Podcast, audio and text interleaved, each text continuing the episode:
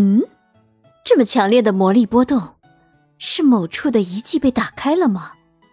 不，不是遗迹，这是传说中那位传奇魔女的工房。操控着面前的水晶球，自恋魔女的表情逐渐惊讶了起来。这东京竟然还藏着另一个魔女，而且她竟然还是那位传奇魔女的继承者，有意思，真是太有意思了。看样子我也得找时间去拜访一下这位同伴才行了。一座魔女工坊的奖励让林恩被一位真正的赤魔法继承人给盯上了，对此一无所知的他。则是刚刚唤醒了熟睡中的小兰和原子，并且在吃过早饭以后，与他们一同来到了帝丹高中。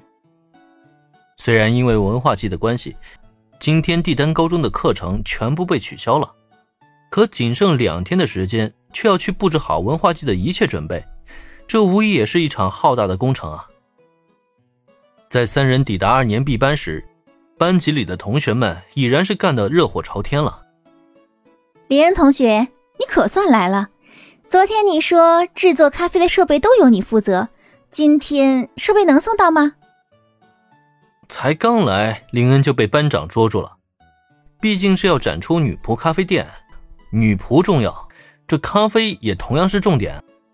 没有太多相关经验的同学们，只能将一切希望寄托在林恩这位传说中的店长先生身上。对此，林恩则是也二话不说，当即掏出手机来，联络了昨天订购的设备公司。钱到位，这速度自然是没话说的，根本用不了太久时间，各种制作咖啡的设备以及原材料就被顺利送达了二年 B 班。只是看到眼前这一幕，班级里的同学们却一时间都失去了声音。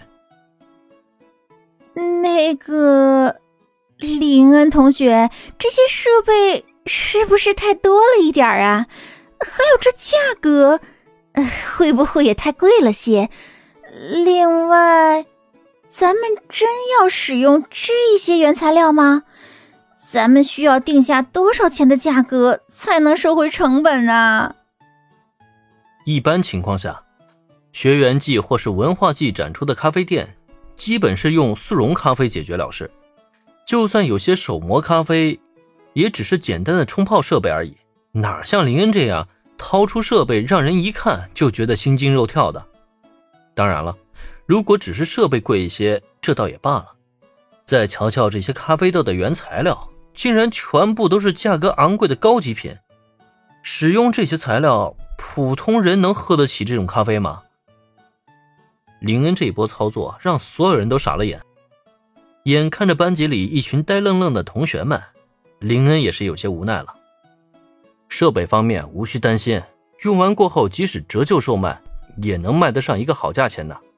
再说了，我自己也是开咖啡店的，这些设备以后都能用得上。至于咖啡的原材料嘛，其实只要找对渠道，他们的价格真没有你们想象那么夸张。总而言之呢，咱们咖啡店制定普通的价格即可，用不着提高价格，我心里有数。就这样吧。其实昨天订设备和原材料时，林恩还真特意看了看价格，没有选择那些特别昂贵的品牌，反而选取了物美价廉却又不失格调的产品。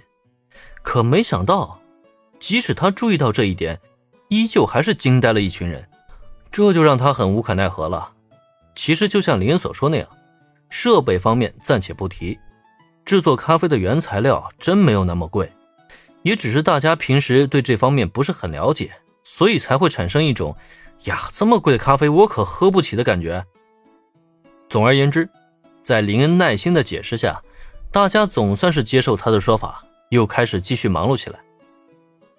林恩君，这些设备放在这里就可以了吗？嗯，你看看还有什么需要做的？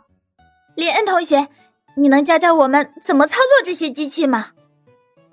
林恩同学。听说你冲泡的咖啡非常美味，今天能让我们尝一尝吗？大概是由于店长先生的传说吧，在班级里，林恩很快就成为了众星捧月的对象。明明男生们所需要做的，基本都是跑腿出苦力的工作，结果倒好，放到林恩这里，他却被一群女生包围着。这群莺莺燕燕在他身边，可是一通叽叽喳喳，让他应接不暇。哎呀，慢慢来嘛，有问题呢，咱们一个一个解决。现在所有人听我指挥，设备呢放在这里。开店当天，这里就是固定的料理区了，不能动啊！注意原材料的位置，不要到时候手忙脚乱的。想学做咖啡的人站出来，一会儿呢，我给你们讲解。你，对，就是你，赶紧找人商量一下，确定一下怎么将料理区和接待区给隔开。大家不要乱，按照我的指挥行事。